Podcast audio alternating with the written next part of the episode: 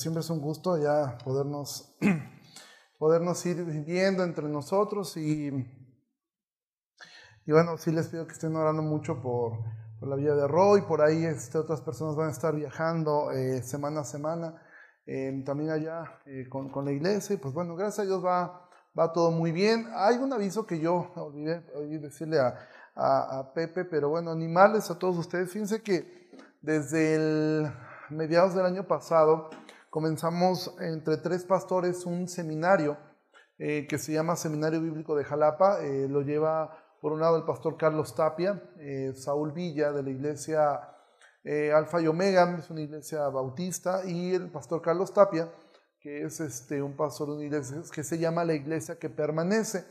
a veces nosotros pensamos, y todos lo hemos hecho, buscamos como que pues todos queremos una preparación doctrinal muy sólida y pues hay seminarios muy, muy, muy famosos con, con gente muy preparada y que evidentemente a veces es difícil porque a veces es un poco caro el poder estudiar en un seminario.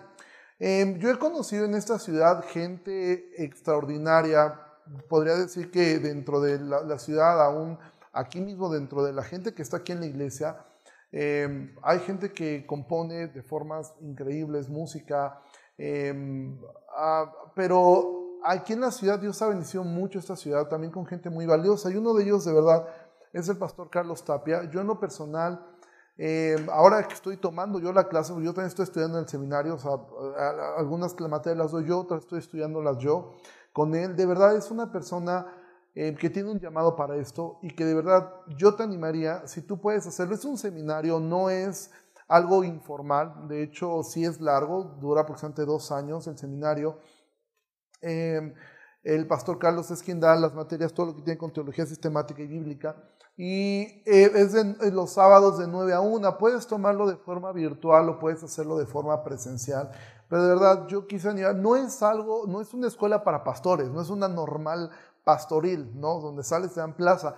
Pero es algo definitivamente que si tú quieres mejorar tu estudio de la palabra de Dios para aplicarlo a tu propia vida, si estás sirviendo o aún, o, tú tienes un llamado, de verdad yo te animaría mucho, considera esto de poderlo estudiar. Si no puedes asistir presencialmente, inscríbete, lo puedes hacer de forma, de forma virtual y en la semana lo haciendo así. De hecho, gracias a Dios ha habido una muy buena respuesta. Eh, aproximadamente ahorita entre eh, alumnos presenciales y virtuales hay aproximadamente 50, 60 personas, lo cual para un seminario es bastante. Eh, entonces ya yo te animo a que, lo, a que lo consideres, a que tomes el tiempo y de verdad a veces no es necesario ir tan lejos ni gastar tan, ni invertir, porque no es un gasto invertir tanto en, esto. Eh, tiene un, un, costo muy accesible, son 100 pesos mensuales lo que, este, lo, que, lo, que se tiene, todo esto es pues, tenemos un proyecto de hacerlo crecer un poco y pues, bueno, simplemente era un aviso eh, eh, que yo quería hacer, eh, de verdad, todo lo que se ha estado haciendo en este tiempo en el seminario ha sido de mucha, mucha bendición. Y bueno, entrando al tema de la palabra, Tú sabes, hemos estudiado el libro de Hechos, ahora por pandemia y todo esto lo, lo volvimos a, a, parar un poco. A partir de la próxima semana comenzaremos ya nuevamente con con el libro de los Hechos, pero yo quería eh, terminar esto, he estado estudiando eh, los Evangelios y simplemente yo quería poder compartir esto que creo que tiene que ver con todo lo que hemos eh, estado pasando y en sí no es una respuesta algo, es simplemente orando y creyendo, era algo que no me salía de la mente del corazón, poder predicar acerca de este texto y que creo que va a ser algo que el Señor va a usar para Em, en todo lo que estamos haciendo. Miren, algo que ha ocurrido en este tiempo en general, en, muchas eh, eh, personas, es que definitivamente estar bajo una pandemia es difícil, o sea, no ha sido fácil para absolutamente nadie. Si tienes un negocio, lo que tu trabajo es difícil. Había personas que soñaban con trabajar desde casa. Y ahora están anhelando el día que regrese. Muchos alumnos soñaban el de poder estar en casa, en pijama, y ahora están pidiendo regresar a la escuela porque no fuimos diseñados para estar de esta forma, ahora lo tenemos que hacer y tenemos que, ser prudentes y, cuidarse y todo este asunto. Pero siempre existirá la parte de poder mirar, yo durante este tiempo que, este, que, que pasó, veían los datos de gente que moría solamente de esta enfermedad. A un inicio decíamos, es que hay causas de muerte más grandes, y sí, sí las hay, pero actualmente me parece que en el país ya es la segunda causa de muerte. Sí, o sea, la segunda causa de muerte es COVID. O sea, sí, sí llegó a superar muchísimas otras cosas. Realmente esto creció de una manera que nadie esperaba y que ninguno eh, siquiera podía, podía imaginarse. Em, y de repente yo veía las estadísticas, independientemente tú, tú tengas una postura u otra, es lo que tenemos. Eh, hubo días, yo todos los días las noticias y pues había aproximadamente 1.400 personas diarias que estaban muriendo. Eso si tú lo piensas son dos personas por minuto, ¿sí? en este país solamente. Actualmente está bajando un poco más ya eso. Pero de verdad, yo lo que pensaba era, bueno, ¿y esas personas a dónde están yendo? O sea, son mil y pico de personas todos los días que están pasando a la eternidad. La pregunta es, ¿a dónde están yendo? Porque el hecho de que la iglesia eh, tenga que ahora hacerlo de estas formas no nos quita un grado de nuestra responsabilidad de predicar. O sea, eso no se ha acabado. Aún Pablo decía, cuando él estaba preso, él decía, la palabra no está presa. Entonces, oh, yo quiero compartir algo que eh, yo titulé La invitación y es basado en una parábola que Jesús contó. Y si quieres ir a tu Biblia, al libro de Lucas, al capítulo 14. Em, bueno, en lo que llega a ser te contextualizo, Jesús está en un almuerzo, está en una comida en casa de uno de los fariseos y ellos han estado intentando culparlo, llevan un enfermo para que lo sanara en día de reposo. Ellos se quedan sin palabras ante las respuestas de Jesús y entonces Jesús les cuenta una primera parábola donde les enseña acerca de la humildad y del peligro del orgullo.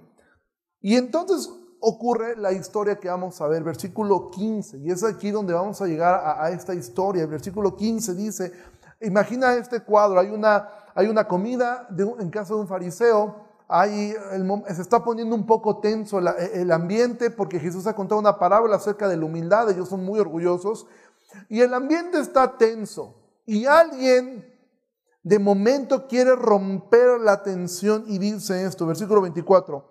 Oyendo esto, o sea, la parábola que Jesús había contado, uno de los que estaban sentados con él a la mesa le dijo, bienaventurado el que coma pan en el reino de Dios.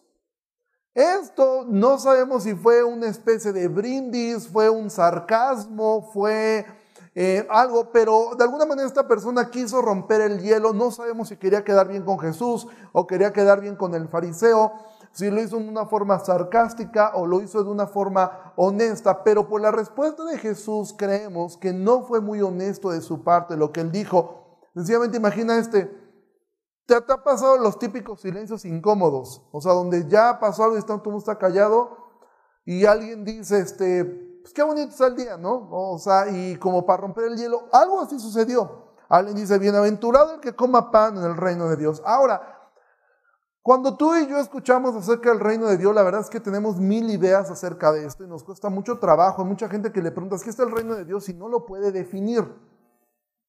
Tenemos tantas ideas tan ambiguas acerca de lo que es el reino de Dios. Tú si lo preguntas a, no sé, ciertas personas, si el reino de Dios es que Él ya está aquí, este, para que todo lo que ocurre en el cielo tiene que ocurrir en la tierra. Eso no es a lo que Jesús se refería con el reino de Dios. Ahora, los judíos tenían ciertas ideas acerca de lo que es el reino de Dios. Para ellos el reino de Dios era un establecimiento de un poder eh, eh, político, social de Israel sobre todo el mundo. Para ellos eso es lo que pensaban como el reino de Dios. De hecho, algo que ayer mismo estábamos viendo era esto. O sea, eh, para ellos su reflejo, ¿cuál era? Pues evidentemente el reflejo de Dios es el reino de David y el reino de Salomón en David por las promesas. Pero si tú le preguntas a un judío como qué reino quisieras que replicara el Mesías, no era tanto el de David, era el de Salomón. Porque en el reino de Salomón había dinero, un tipo sabio, y si tú ves la historia, no hubo ninguna guerra en la época de Salomón. Es decir, había todo, había paz, había prosperidad y un tipo sabio. Pero ¿qué ocurrió con este tipo sabio? Se vino abajo. ¿Sí? Completamente. Pero ese era el concepto de un judío acerca del reino de Dios. O sea, el reino de Dios significaba que iba a haber una abundancia, iba a haber una estabilidad económica. Tú ves la historia de, Salomón y tenía dinero de sobra, o sea, abundaba el oro. El tipo era muy sabio, la gente viajaba a escuchar su sabiduría, no había guerra, sí estaban en paz. Y todo, entonces para ellos eso es lo que ellos entendían como reino, pero cuando Jesús dice mi reino no es de este mundo, cuando él dice mi paz no es como la que el mundo le da, él se refería mucho a eso, o sea, mi paz no es como la que ustedes dieron con Salomón, o sea, esa no es la paz que yo vengo a traer, de hecho, e, era una paz eh, distinta, porque el reino en sí no significaba prosperidad, economía e influencia, el reino de Dios significaba sumisión sujeción. Si hay un rey, hay súbditos. Eso es lo que Jesús se refería cuando hablaba del reino de Dios. Cuando decía el reino de Dios se ha acercado es, no era como, wow, ya viene la prosperidad, la paz y todos, todos mis sueños cumplidos. No, al decir el reino de Dios, el reino de los cielos se ha acercado era, sométanse ante ese reinado. Ríndanse completamente eso. Pero este hombre dice, bienaventurado, feliz el que coma pan en el reino de Dios. Entonces Jesús le dijo, y Jesús va a comenzar a contar una historia, una parábola, y comienza así. Un hombre hizo una gran cena y convidó a muchos. Y a la hora de la cena envió a su siervo a decir a los convidados, vengan, que ya todo está preparado. Y todos a una comenzaron a excusarse. El primero dijo, he comprado una hacienda y necesito ir a verla te ruego que me excuses. Otro dijo, he comprado cinco yuntas de bueyes y voy a probarlos, te ruego que me excuses. Y otro dijo, acabo de casarme y por tanto no puedo ir. Vuelto el siervo hizo saber estas cosas a su señor. Entonces enojado el padre de familia dijo a su siervo, ve pronto por las plazas y las calles de la ciudad y trae acá los pobres, los mancos, los cojos y los ciegos. Y dijo al siervo, Señor, se ha hecho como mandaste y aún hay lugar. Dijo el Señor al siervo, ve por los caminos y por los vallados y fuérzalos a entrar para que se llene mi casa, porque les digo que ninguno de aquellos hombres que fueron convidados gustará mi cena. De entrada esto era una respuesta directa hacia, hacia estos hombres. Pero Jesús comienza a hablar de una gran cena, ¿sí?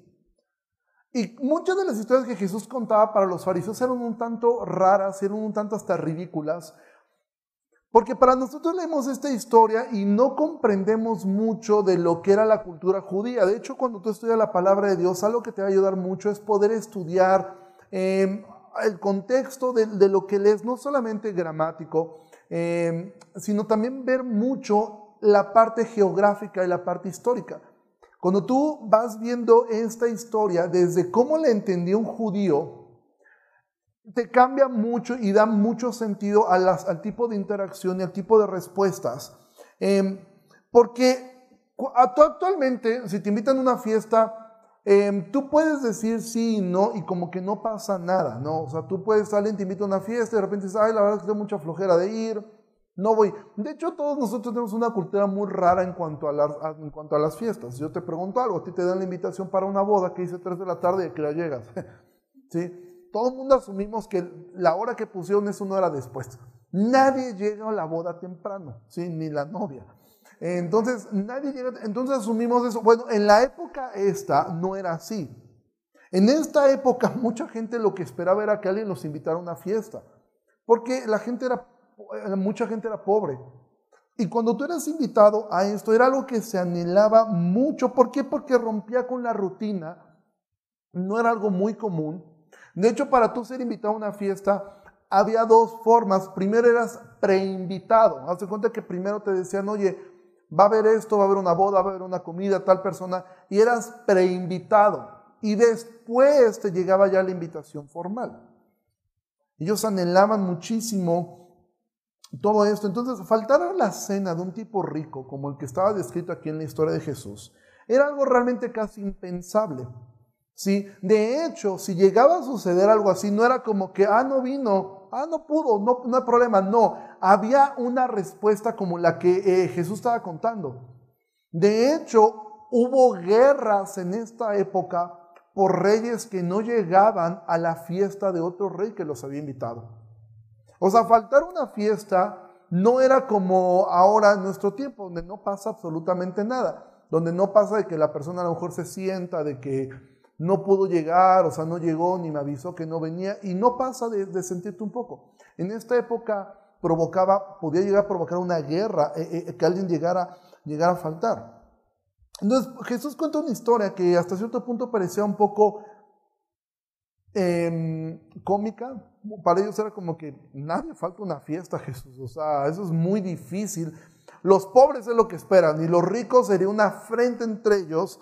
Em, eh, pues que no vayas a la fiesta. O sea, e, estas historias de Jesús, como la parábola del hijo pródigo, eran cosas extrañas para ellos. Eran como, o sea, esto no ocurre Jesús. Pero Jesús contaba historias con la intención de hacerlos ellos reflexionar. Mira, ahorita estoy dando una materia en, el seminario que se llama consejería nautética. Probablemente la palabra nautética, nutesis, que es el verbo, no nos sea muy familiar, pero de hecho es una palabra en griego, nutesis, que es muy difícil de traducir. De hecho, no existe una traducción exacta en nuestro idioma y de hecho en las Biblias es muy difícil cada que, cada que el verbo nutesis aparece porque nutesis significa confrontar, significa exhortar, ¿sí? significa dar esperanza prácticamente. Entonces, Jesús siempre empleó esta metodología nutética, siempre. Jesús siempre respondía así, intentando em, contar historias donde ellos se sentían identificados. Esta era la forma, y esta es la, forma de la consejería nutética. Eh, aconsejar haciendo preguntas, aconsejar haciendo a la persona, haciendo empatía con la persona. Cuando tuve la historia, y los que están aquí que son el curso, bueno, ya estoy dando clases adelantadas aquí, em, parte de esto tú, tú ves, por ejemplo, a Natán confrontando a David. ¿Cómo lo confronta? Llega y le dice, tú rey eres un adúltero. No, le, hubieran volado la cabeza. ¿Sí? ¿Qué hace? Le cuenta una historia donde David se siente inmerso en la historia y después le dice, ese eres tú. ¿Sí? Y ya David se quedó como, aburro. O sea, sí soy yo, ¿no? Eh, entonces Jesús siempre empleaba este tipo de historias. Jesús siempre los iba llevando a manera de hacerlos sentir parte y se sienten identificados. Ahora, el asunto es que estos tipos nomás no respondían como David, nada más se enojaban más y más. Pero Jesús siempre buscaba, dices, ¿por qué Jesús contaba esas historias? ¿Por qué Jesús no simplemente les, les decía, va, si es el show y te cuadras o no? Porque Jesús buscaba hacer esta parte de empatía y esa es la forma en que nosotros siempre debemos hacer eh, eh, eh, la consejería o la parte de acercarte a una persona. Siempre es con este, de esta manera, es exhortar, confrontar, pero buscar dar esperanza a la persona y hacer a esta persona que se siente identificada para que pueda, para que pueda responder. Entonces, esta historia que Jesús está contando, para ellos era extraña, pero Jesús lo que quería era hacerlos sentir parte de la historia. Él recuerda, él está en una fiesta, de hecho, está en una comida. Y ahora les cuenta la historia para que ellos se sintieran parte de, para que ellos sintieran, tú faltarías a esa cena y yo diría, no hombre, jamás. Recuerda, ¿qué está respondiendo Jesús? Bienaventurado el que coma pan en el reino de Dios. Entonces Jesús le está hablando de eso. De alguna manera ellos estaban entendiendo, ok, si Jesús se refiere que alguien va a rechazar una invitación para el reino de los cielos, ¿quién va a rechazar eso? O sea, si yo hago esta pregunta de esta manera y le pregunto a cualquiera que está aquí en el hotel, oye, ¿tú te quieres ir al cielo? La respuesta de todos va a ser sí. Si te quieres ir al infierno, la respuesta va a ser no. El asunto está que no es tan fácil como eso. Ellos decían, obviamente queremos estar en el reino de los cielos, pero Jesús les va a demostrar que realmente no querían. Es lo que Jesús, pero los va a hacer sentir parte de la historia. Entonces, ellos decían, nadie se niega a ir a una fiesta, nadie se negaría a ir al cielo. Y es cuando Jesús entonces va a decir que hay una serie de pretextos. Y es aquí donde vamos a estar más tiempo en el mensaje, porque esto es lo que aquí nosotros nos podemos identificar. Sea que seas un cristiano nuevo, o sea que tengas muchos años en el cristianismo, este mensaje es para nosotros.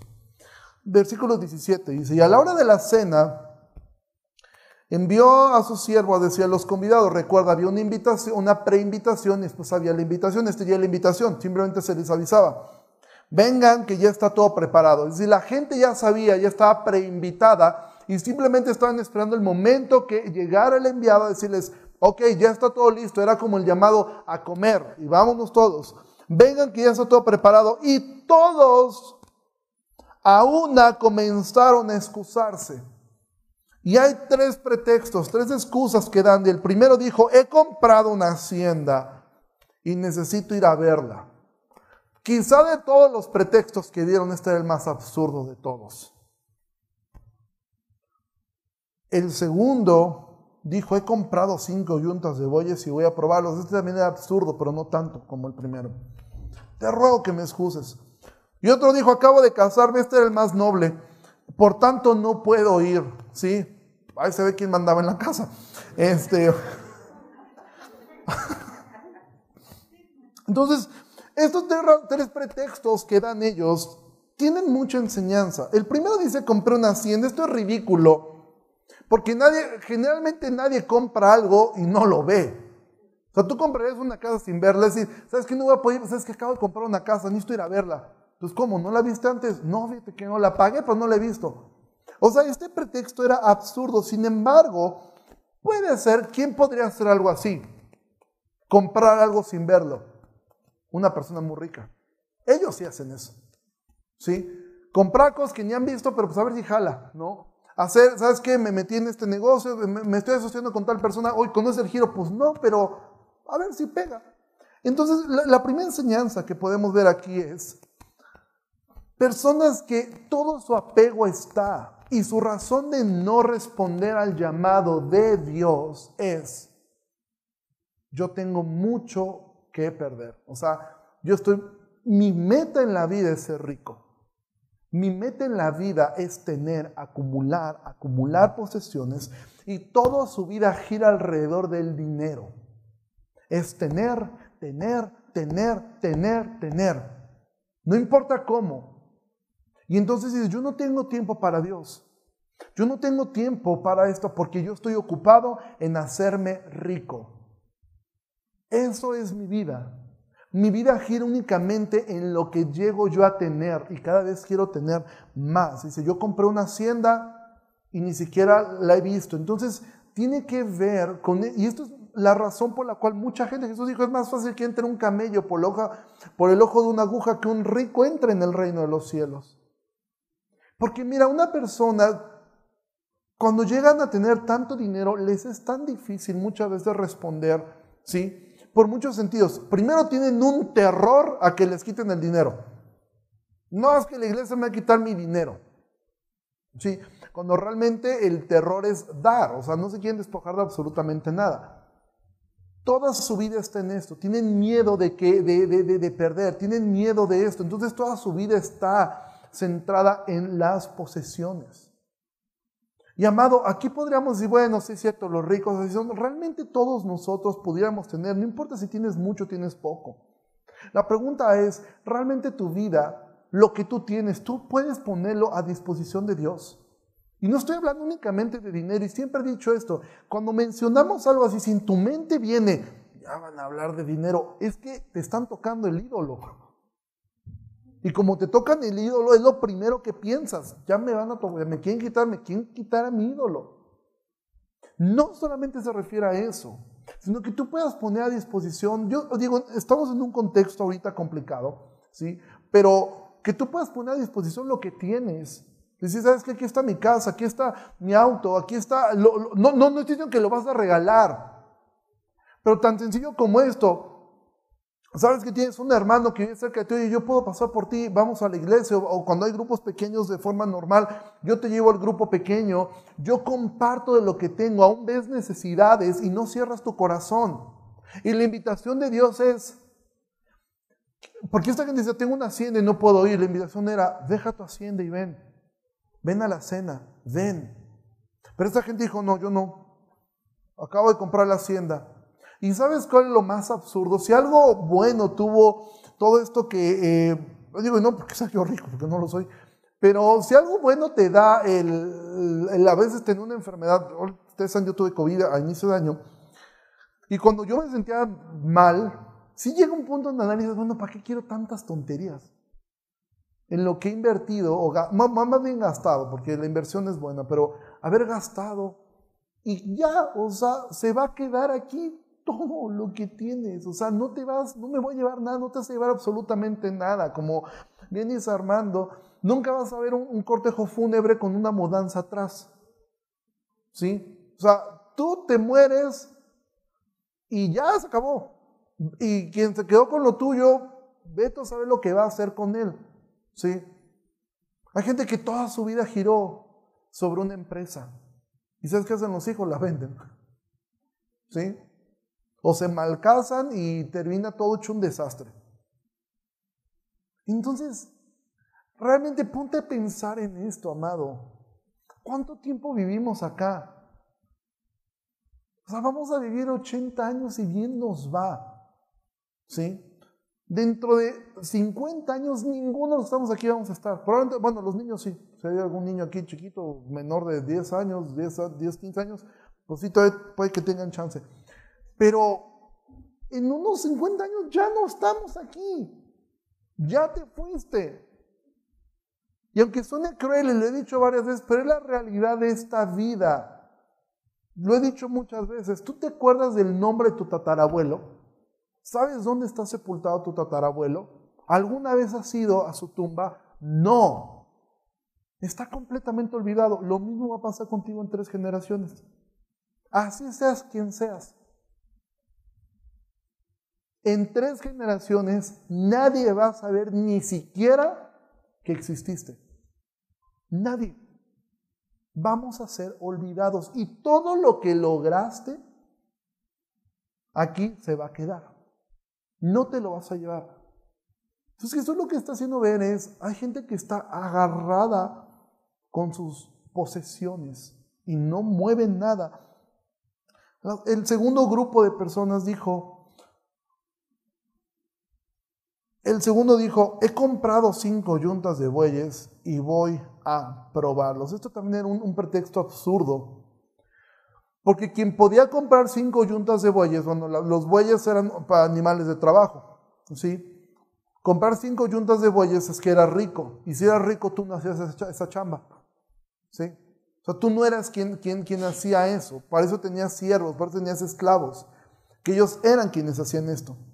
Entonces aquí lo que vemos no es, una, no es el tipo de personas de que ellos tengan toda su vida gira alrededor de sus posesiones pero sí sobre el trabajo. Toda la vida gira trabajar. Dices, no, yo realmente no tengo problemas de codicia.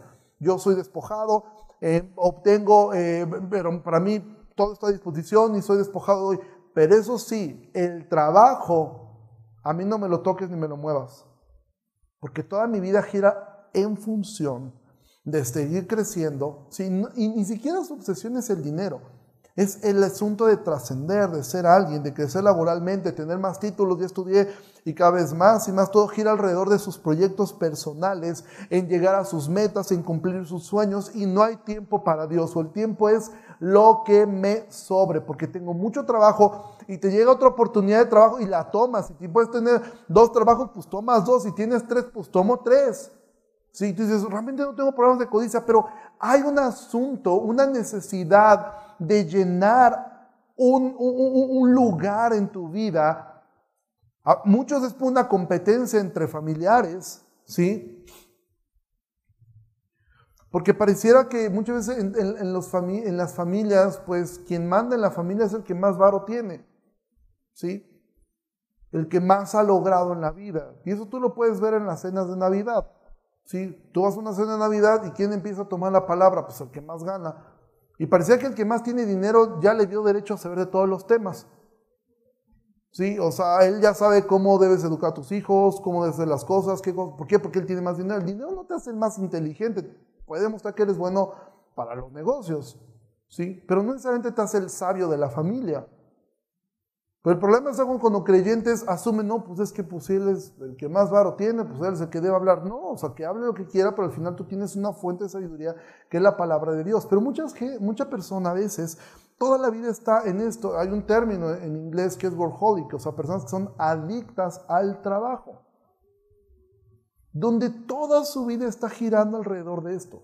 O sea, alguien se dice, oye, ya descansa, descansa tu mente, para, haz esto. Y creo que en ese aspecto muchas personas em, caen o caemos en esto. Si es tan fácil realmente a veces descuidar, porque no estoy hablando aquí de gente pecadora, eh, eh, hereje, impía, lejana de Dios, pero todos hemos luchado con esa parte de descuidar quizá tu relación con Dios. Amado, ni siquiera te estoy diciendo respecto a, la semana. El día del Señor, el domingo, pues es un día que debes apartar. Pero entre semana, la gente dice, yo no tengo tiempo para orar. Es que yo me tengo que parar a tal hora y la lectura es que no tengo tiempo. Pues haz el tiempo. Mueve lo que tengas que mover y es preferible ganar un poco menos el tener, eh, quizá no tener el trabajo más, eh, más eh, que te dé los mejores lujos o el, o el mejor estatus, pero ¿cómo está tu relación con Dios en función de tu trabajo? ¿Cuánto tiempo tú y yo dedicamos a buscar al Señor? A estar en su presencia, a leer la palabra, a orar, a escuchar un mensaje. ¿Cuánto tiempo realmente dices que no tengo tiempo? Porque ya estás más lleno y más lleno y más lleno de trabajo. Y esta gente pone estos pretextos. Es que compré cinco yuntas de bueyes. Solamente una persona obsesionada con el trabajo que tiene el dinero para comprar cinco yuntas de bueyes necesita ir a ver que funcionen. Porque él podía dejarlo. O sea, las había comprado, había gente que las operaba. De hecho, eh, humanamente era imposible operar cinco yuntas de bueyes al mismo tiempo, pero él dijo, no, yo tengo que ir porque hay que ver que esto funcione, o sea, hay que ver, y tantas cosas que a veces podríamos decir, esto lo puedo dejar, puedo delegar a alguien más, y nos cuesta tanto trabajo hacerlo porque hay una adicción al trabajo. Y los motivos pueden ser muy nobles. Y de verdad hay gente que tiene, eh, eh, tiene un asunto hacia el trabajo que no tiene problemas de codicia, su problema no es del dinero, o sea, ellos les da igual si ganan o no ganan tanto. Pero es el asunto de yo tengo que estar todo el tiempo ocupado y haciendo y haciendo y haciendo y haciendo, porque si no se sienten completamente. Y eso ocurre aún en el ministerio. Porque también esto puede ser algo muy noble y puede ser exactamente lo mismo. En una ocasión le preguntaba a Paul Washer y me encantó la respuesta de él porque dice que se acercaron y dijeron, oye, es que hay un proyecto buenísimo de poder meterte hacia la televisión, publicar una serie de libros que, tú puedes hacer. Y, dice, dice, dice Paul Washer que él escuchaba a este hombre que decía, mira, podemos hacer esto y podemos hacer esto, empezamos una gira donde tú puedes ir a predicar. Y él le dijo esto, si yo hago todo eso, ¿a qué hora voy a tener tiempo para ir a pescar con mis hijos? Y dice que otra persona que vino, dice, yo sé que quizá le di la respuesta menos espiritual que él esperaba. Pero hay un asunto, siempre hay más que puedes hacer. Y probablemente tu corazón no esté en pos del dinero, pero es un asunto de que tú necesitas llenar esto y hacer más y más y más y más y más y más cosas. Y en este punto creo que muchos nos podemos identificar. Porque repito, aún el ministerio pudiera ser un asunto así. Si, lo que tú haces ministerialmente te está distrayendo de tu relación con Dios, estás trabajando, ¿sí? Para Dios. Pero pudieras estarlo haciendo mal. Porque Dios lo que te pide es, dame, hijo mío, tu corazón. Y esto es lo que nosotros debemos estar todo el tiempo buscando. Amado, entiende que nada te vas a llevar. Y también entiende algo, eres perfectamente amado en Cristo. Tú no necesitas ser el mejor gerente, no necesitas ser la persona, el empleado del siglo en tu empresa para ser alguien aceptado por Dios. Tú no necesitas sobresalir para que Dios te ame. Simplemente sé fiel. No descuides tus prioridades, que es Dios, tu familia. ¿Sí? No descuides eso. No descuides eh, eh, eh, el predicarle a otras personas. No descuides tomarte el tiempo para estar con tu familia, si eres casado, para tener tus devocionales con tu familia. No descuides eso, porque dices, estoy tan ocupado, porque esto puede ser un impedimento. Y lo tercero, había uno más noble. Uno dijo, yo me acabo de casar y pues no puedo ir, ¿no? Eh, y de hecho este era el más noble de todos, porque de hecho Deuteronomio decía, cuando alguno fuera recién casado, no saldrá a la guerra, ni en ninguna cosa se le ocupará, libre estará en su casa por un año, para alegrar a la mujer que tomó. ¿sí? O sea, la razón, fíjate, em, yo cada vez que leo y escucho a mujeres dicen que la Biblia es un libro misógino, es quizá uno de los absurdos más grandes. Simplemente demuestra que nunca en su vida han leído la Biblia. El Antiguo Testamento le da un lugar a la mujer que en esta época era impensable. ¿Sí? O sea, Deuteronomio fue escrito hace miles de años cuando la mujer era tratada peor que un, que un mueble. Y la razón por la cual Dios había establecido que un recién casado no fuera a la guerra, no era para que haga lana, para que, para que pues, le eche ganas, ni siquiera era para tener hijos. Dice, para alegrar a la mujer que tomó. Digo, este es un exa porque no es parte del mensaje. Pero este hombre podía tener una razón buena. Él podía decir, yo no puedo y la propia ley me dice que a mí ni me ocupen en nada. Entonces yo ahorita no puedo ir. Razones pudieran haber muchas. Si no podemos profundizar en esto porque este hombre no existió. Es una historia que Jesús contó. ¿Sí? Alguien podía decir, pues un recién casado, pues sí, generalmente que está en su casa, ¿verdad? Eh, pero a lo mejor no sabemos la razón, pero él dijo, yo tengo una razón para no ir. Pero aún la razón más noble, cuando es una invitación por parte de Dios, es algo que tú no puedes negar. Tú puedes decir, mira, a mí, la verdad es que yo no tengo codicia por el dinero. Sea, a mí esto no me mueve. Tampoco soy un workaholic. Pero no me toques a mi familia. No me toques a mis pollos. Porque te las ves conmigo. ¿Sí? Ahí ya no, no me toques a la familia, no me toques al primo, no me toques al tío. Entonces yo no tengo problemas con, con, dinero, tampoco tengo problemas de, de ser una persona adicta al trabajo, pero la familia es la familia. Y primero está la familia, no Señor, primero está la familia de la fe. O por lo menos es lo que la Biblia dice. De hecho, en el Nuevo Testamento la palabra familia solamente aparece una vez en el contexto de la familia de la fe. No estoy diciendo con esto que te olvides, tu familia nuclear es sumamente importante. Tu familia nuclear son tus padres, tu cónyuge, tus hijos. De ahí en fuera tienes familiares, tus tíos, tus hermanos, etc. O sea, la honra a tus padres se las debes toda la vida, hayan sido buenos padres, no hayan sido los mejores padres. Eso es innegable. Jamás vas a poderte quitar eso. ¿sí? Tú tienes que honrar a tus padres hasta que el Señor los llame a su presencia. Segundo, tu cónyuge, si estás casado, es tu prioridad, ¿sí? Por encima de todos los demás, encima de tus propios padres. Y obviamente tercero, tus hijos. De ahí en fuera, la Biblia no tiene ningún mandamiento ni con tus hermanos, ni con tus tíos, ni con tus primos. Todavía entre los nietos hacia los abuelos sí hay un cierto grado de mandamiento cuando Pablo dice si tienen hijos o nietos que sean creyentes, ocúpense ellos. De ahí en fuera no hay un, un asunto filial mayor a esto, pero hay personas que toda su vida gira alrededor de eso.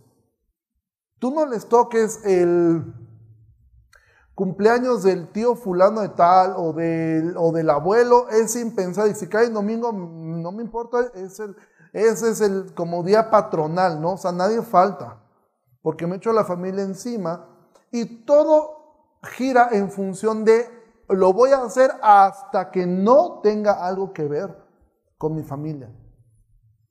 Personas que realmente eh, tú vas conociendo en la vida, que dices, realmente no tienen un problema de codicia, realmente no son personas que eh, eh, tengan una adicción al trabajo, pero si hay un, un asunto donde de verdad, o sea, la familia es intocable. Y esto podría ser lo más noble, de todos los pretextos que vieron, este tenía el pretexto más noble, pero nadie puede poner un pretexto porque nadie está por encima nadie debería estar por encima de Dios. Cada uno de estos personajes tenía algo más importante por hacer, que era una cena. En nuestra cultura esto sería algo normal, pero en la época judía esto no se hacía. Pues estos no eran pretextos para ellos. Y uno de los efectos de esta pandemia también ha sido demostrar, ¿sí? Que a algunas personas realmente les era muy abrumador ser parte de una iglesia. Y no me refiero a asistir presencialmente, ¿sí? O no me refiero a eso. Pero les era tan abrumador esto, que cuando la puerta se abrió, dijo, yo me desentiendo de mis hermanos, ¿sí?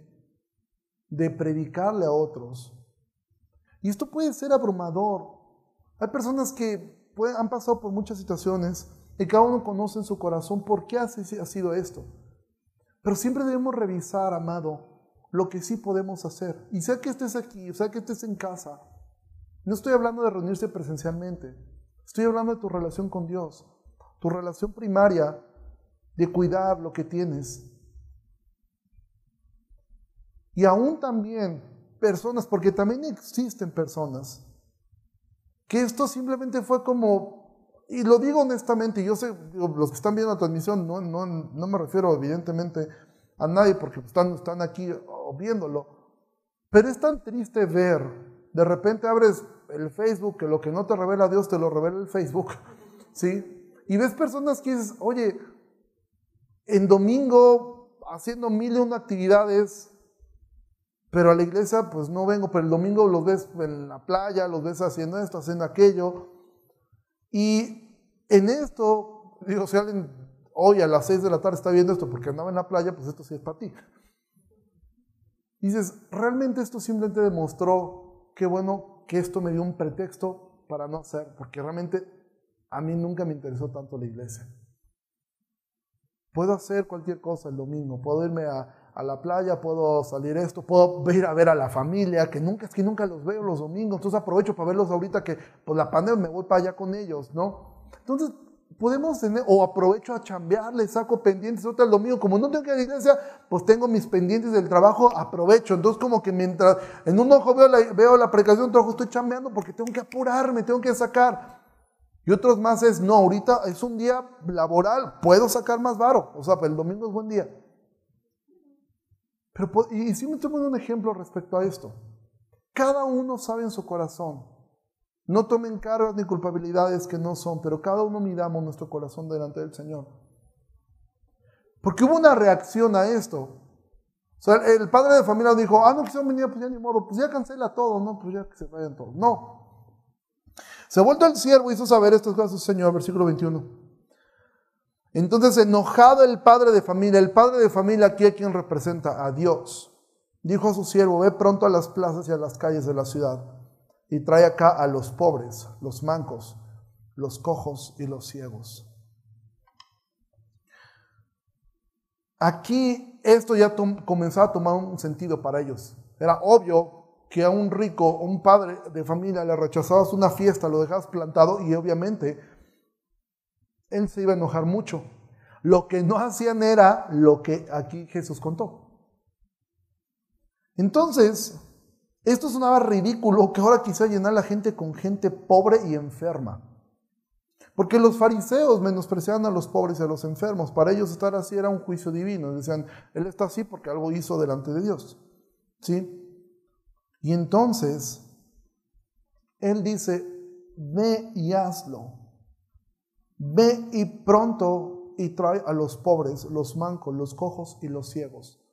Y es que el Evangelio y la invitación al reino de Dios es únicamente para este tipo de gente. ¿Tú recuerdas Lucas capítulo 4? Lucas capítulo 4 narra la primera vez que Jesús va a predicar a Nazaret. Ahora imagínate esto, Jesús había crecido en Nazaret, todo el mundo lo conocía. De hecho dice que cuando fue a predicar a la sinagoga, se llenó la sinagoga y todos están bien contentos. ¿sí? Imagínate ya las viejitas diciendo, ay, mira, va a predicar Jesús, el hijo de José, qué bonito, él le tocó a él. Es la primera vez que va a predicar Jesús. Y dice que están todos bien contentos escuchando a Jesús. El primer mensaje de Jesús en su, en su, en su ciudad rodeado de los suyos y Jesús pide que le traigan el rollo de Isaías y comienza hablar lo que dice Isaías ¿sí? y se para la mitad. ¿Sí? Cuando él dice, el, Señor me ha enviado a sanar a los, a los pobres, a los, a, los, a los enfermos, a los ciegos.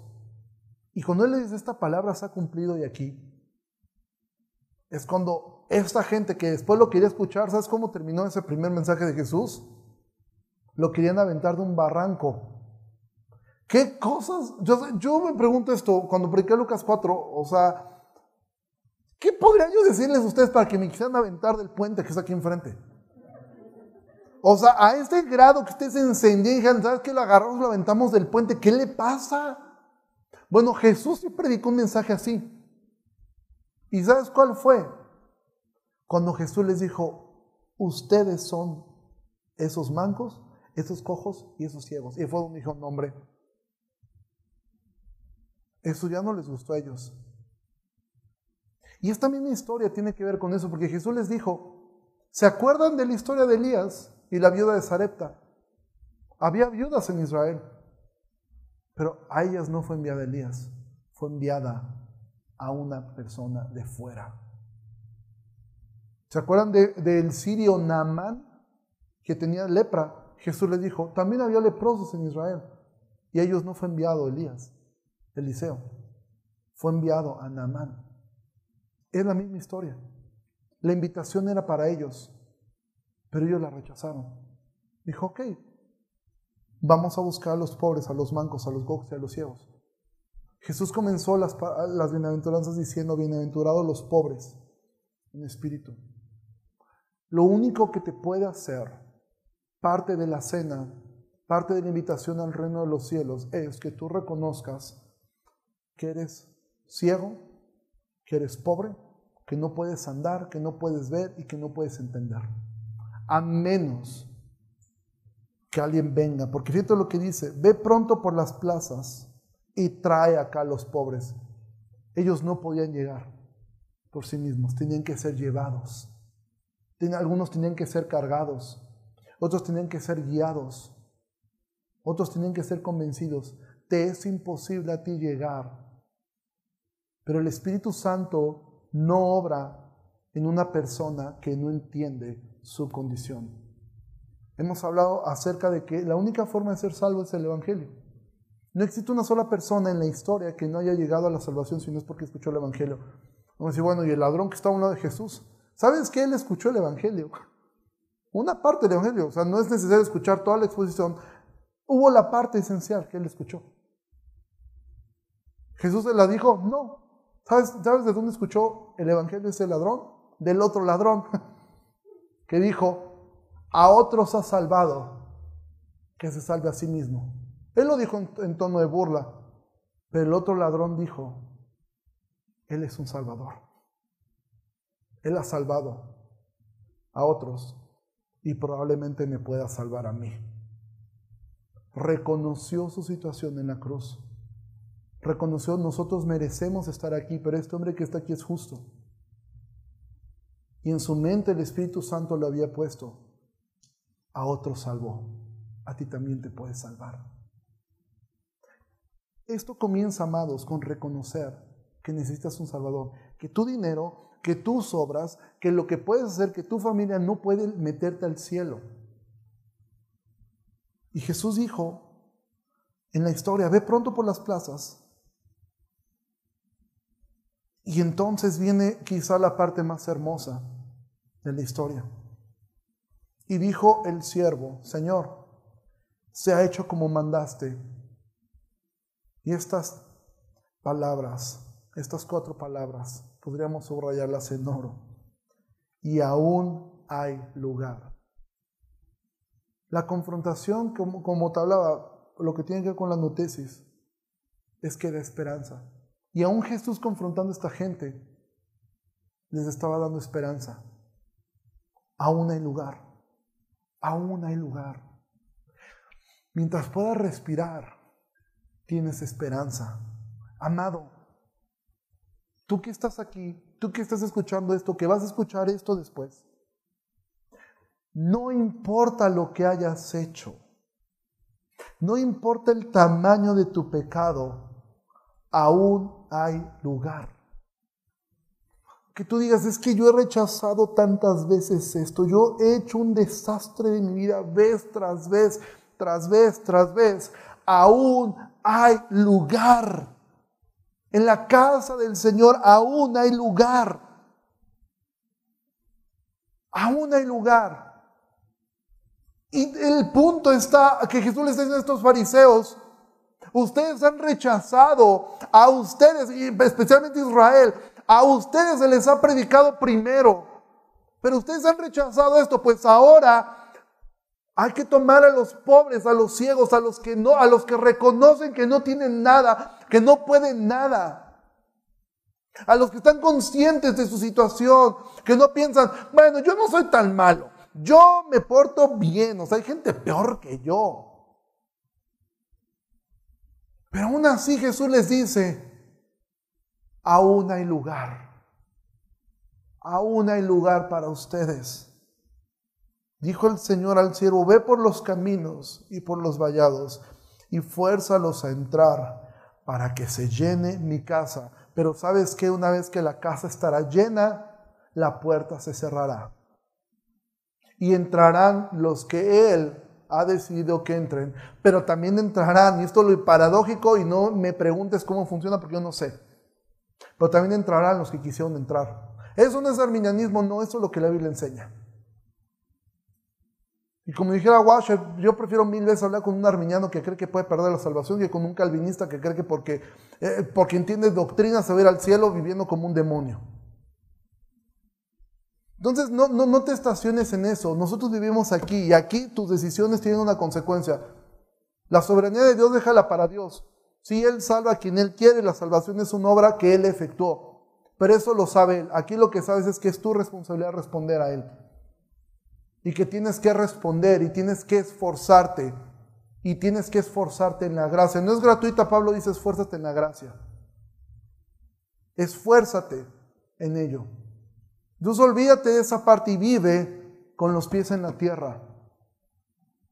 Entendiendo, tus decisiones van a tener consecuencias. Jesús dijo, el que viene a mí, yo no lo echo fuera. Y si es cierto, también dijo, no me eligieron ustedes a mí. ¿Cómo funcionan estas dos cosas? Yo no lo sé. Yo lo que sé es que aquí en este mundo tú tienes que responder al Evangelio. Y después que hayas respondido, yo sé que no fuiste tú, fue el Espíritu Santo el que lo hizo. Eso es lo que sé. No sé cómo funciona, pero así es.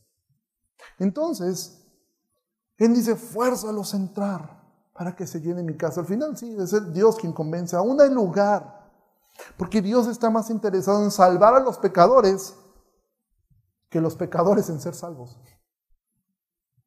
Dios le interesa más salvar que lo que al pecador nos interesa ser salvados. Y ahora el Evangelio está siendo predicado por los caminos y los vallados, en todas partes. ¿Sí? Y tú te puedes preguntar, ¿por qué hay necesidad de forzar a alguien para ir a una cena tan esperada? Bueno, sencillo. Porque los pobres y enfermos, ¿sabes qué? No podían cumplir con el protocolo. Y esa es quizá la lucha de personas que sí reconocen su situación. Y ese es el otro extremo. Ahí está unos que, no, yo no soy tan malo, yo necesito a Dios. Al final Dios, allá en el cielo, va a poner en la balanza mis obras buenas, mis obras malas. Decir, oye, pues eras bueno, eh, qué bárbaro. Fíjate, eso es tan hereje. O sea, es tan hereje ese pensamiento, tan impío y tan blasfemo delante de Dios. ¿Y qué es esto? Imagínate ese cuadro. Una persona piensa, yo voy a llegar por mis buenas obras. Eso es tanto como pensar que el día del juicio debe decir, a ver, tus obras buenas, y va a decir Dios, oye, y va a voltear a ver a Jesús y decirle, Jesús, por él no debiste haber muerto, ¿eh? Él podía llegar por sí mismo. De ese tamaño es la herejía de pensar que alguien puede llegar por sus buenas obras. Es como decirle a Jesús, no te necesito, ¿eh? por mí no moriste, por mí te hubieras ahorrado la cruz, porque yo podía llegar por mis propios méritos. De ese tamaño es eso. Pero al estar otro extremo, gente que se siente tan culpable y reconoce su miseria, que piensan, Dios no puede salvar a alguien como yo. Dios no va. Le he fallado tanto, he pecado tanto, he estado en la iglesia. Dios no va a perder el tiempo por alguien como yo. Los pobres no podían cumplir con el protocolo, porque ¿sabes cuál es el protocolo? Mira, te lo cuento, Jesús mismo lo dijo en Lucas 14, cómo, cómo consistía el protocolo de una fiesta. Esto era algo judío. 14, 12 dice, digo también al que, estaba, eh, que le había convidado, cuando hagas comida o cena, no llames a tus amigos, ni a tus hermanos, ni a tus parientes, ni a vecinos ricos. No sea que ellos a su vez te devuelvan, te vuelvan a convidar y ser recompensado. Porque esta era la cultura judía. Si yo invitaba a Manuel a comer, él ya me debía una comida y me la tenía que pagar en algún momento. ¿Sí? O sea, así era la cultura judía. Y era algo común, por eso es que de repente había estas convivencias. Era algo que ahora hay que invitarlo a él a esto. Por eso Jesús dijo, más cuando hagas banquete, llama a los pobres, los mancos, los cojos y los ciegos y serás bienaventurado, porque ellos no te pueden recompensar, pero te será recompensado en la resurrección de los justos. Y es que esto fue lo que hizo Dios por nosotros. Dios no invitó a gente a su cena que después le pudiéramos pagar. Dios invitó solamente un montón de ciegos, cojos, que no tenemos nada que darle. Y por eso es que Él viene y los convence. Él viene y los convence. Porque los primeros que invitaron, los primeros invitados dejaron a un lado la invitación por dos razones. Por sus posesiones y por sus relaciones. Y eso es lo mismo que a muchos nos impide ir delante de Dios. Tus posesiones y tus relaciones. Hay gente que no está dispuesto a renunciar a amigos, a relaciones ilícitas. Hay gente que no está dispuesto a renunciar. Porque toda su vida gira en querer, en querer, en tener, en querer ser rico, en tener más. Y aún hay una advertencia, Pablo dice a Timoteo, los que quieren ser, los que quieren enriquecerse caen en tentación y lazo y en muchas codicias que hunden a los hombres en destrucción y perdición. No dice los que son ricos, dice los que quieren enriquecerse. Si tu vida gira alrededor de querer enriquecerte, Pablo dice, a raíz de todos los males es el amor al dinero, el cual condición algunos se extravieron de la fe y fueron traspasados de muchos dolores. Y Jesús dijo, aún para los más nobles, mi familia está primero. Jesús dijo, si alguno viene a mí y no aborrece a su padre y su madre y mujer e hijos y hermanos y hermanas y aún también su propia vida, no puede ser mi discípulo. La palabra aborrecer no significa odiar, significa evitar, ¿sí? O preferir menos que. Cuando la Biblia dice a Jacob amé y Esaú aborrecí, no significa a Esaú odié, sino que prefirió a Jacob. Entonces, Jesús dijo, si tú vas a Él, si tú vas a aceptar ser invitado a su fiesta, a sus cenas, al reino de Dios, tú tendrás que amarlo a Él por encima de tu padre, de tu madre, de tu esposa, de tus hijos, de tus hermanos y aún de tu propia vida. Si tú no estás dispuesto a hacer eso, tú no puedes ser su discípulo. La semana pasada un joven se acercó conmigo, yo lo conozco desde que era niño, él actualmente... Eh, un chico que tiene todo en la vida, todo lo que muchos quisieran tener, tenía un problema, se acercó conmigo, habló, y mi respuesta fue esta, ¿estás dispuesto a renunciar a tus amigos? ¿Estás dispuesto que esto te va a costar? Amistades, sueños, proyectos, te va a costar más de lo que te puedes imaginar. Y él me dijo que sí. Diez días después no sé nada de él. ¿Sí? Oro por él. Pero esto es así. Si tú no estás dispuesto a perderlo todo por Cristo, no podemos ser sus discípulos. Jesús dijo, ¿cuántas veces quise juntar a tus hijos y no quisiste? ¿Te das cuenta? Si hay una responsabilidad. Jesús dijo, si estos fueran calvinistas, ay, no, no, no fue que yo no quise, el que no quiso fuiste tú. Porque si hubieras querido, me hubiera ido al cielo. Y tendrán razón, pero Jesús eso no le importa. Jesús dijo, ustedes no quisieron. Jesús dijo en Juan 3:36, el que cree en el Hijo tiene vida eterna, pero el que rehúsa creer en el Hijo no verá la vida, sino que la ira de Dios está sobre él. Así como el padre de familia se enojó cuando los primeros invitados se rezó a ir. La ira de Dios está sobre aquellos que prefieren su dinero su estatus o aún su familia por encima de él. Pero la invitación está abierta porque aún hay lugar. Aún hay lugar. Spurgeon oraba y decía, Señor, salva a los que has predestinado y aún más de ser posible. Aún hay lugar. Aún hay lugar. Pero para poder entrar, tú necesitas reconocer que en tus propias fuerzas tú no puedes ir ahí, que en tus propias fuerzas tú no puedes llegar ahí.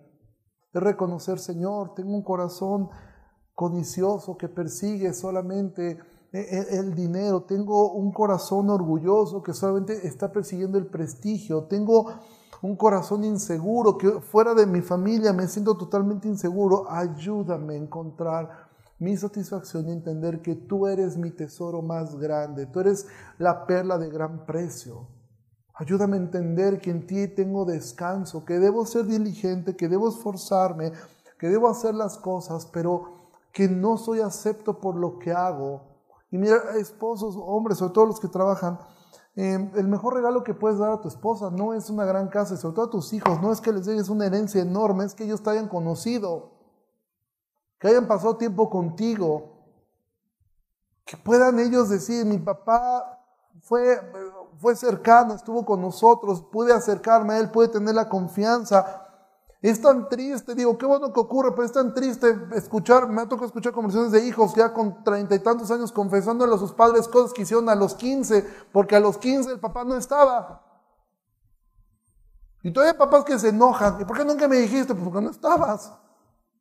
15 años para que les cuenten las cosas, porque nunca estuvieron.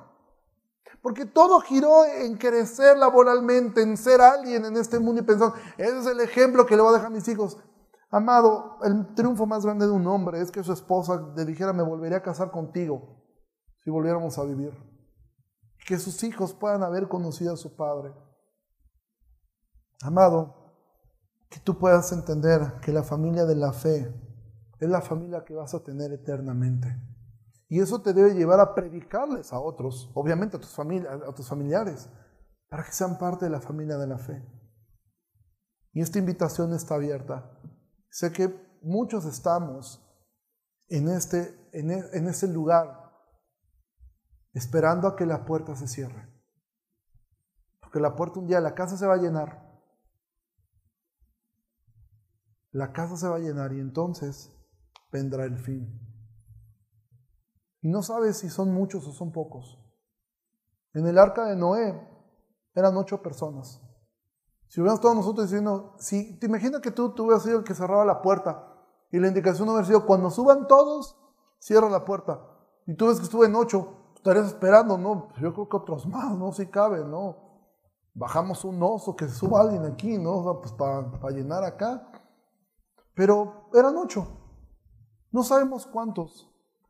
¿Cuántos cojos, ciegos y mudos vamos a entrar? Pero aún hay lugar para más. Aún hay lugar para más. Y aún los que ven esto, esto lo hemos repetido aquí cien veces. La iglesia está llena de hipócritas y hay lugar para más. Así que ven, tenemos lugar para más hipócritas. Porque la iglesia es un hospital, no es un museo de gente perfecta. Entonces, amados, que el Señor nos ayude. Y la pregunta evidente es esta. ¿Cuál es la respuesta a esta invitación? ¿Y cuáles son nuestros pretextos a veces para no responder a ella? Ponte de pie, a terminar. Padre, gracias por la invitación que has hecho a este grupo de pecadores que somos nosotros. Gente que no puede ver, gente que no puede entender, gente que no puede caminar si no es por tu gracia. Yo te ruego, Señor, que nos ayudes a poder responder a esta invitación a dejar de poner pretextos para no orar, a dejar de poner pretextos para no leer tu palabra, a dejar de poner pretextos para no predicar a otros, a dejar de poner pretextos y entender, Señor, que la vida es corta aquí y que es mejor invertirla en tu reino y gozarnos, porque finalmente estos hombres no fueron invitados para algo feo, fueron invitados para una cena, fueron invitados a una fiesta. También nosotros estamos siendo invitados no a un lugar horrible, estamos siendo invitados al lugar donde el gozo nunca se acaba, donde la paz nunca se termina y donde toda lágrima será enjugada. Te agradezco, Señor, por ese tiempo. En el nombre de Jesús. Amén.